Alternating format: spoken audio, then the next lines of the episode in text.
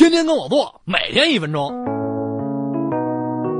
闺蜜大姨妈心情不好，总拿我出气。月经这东西，老娘来和你们说说。女生的第一次月经在十二岁左右，这时候女生性成熟，卵巢会排出卵子，卵子在输卵管内没有受精，就会达到子宫，植入子宫内膜。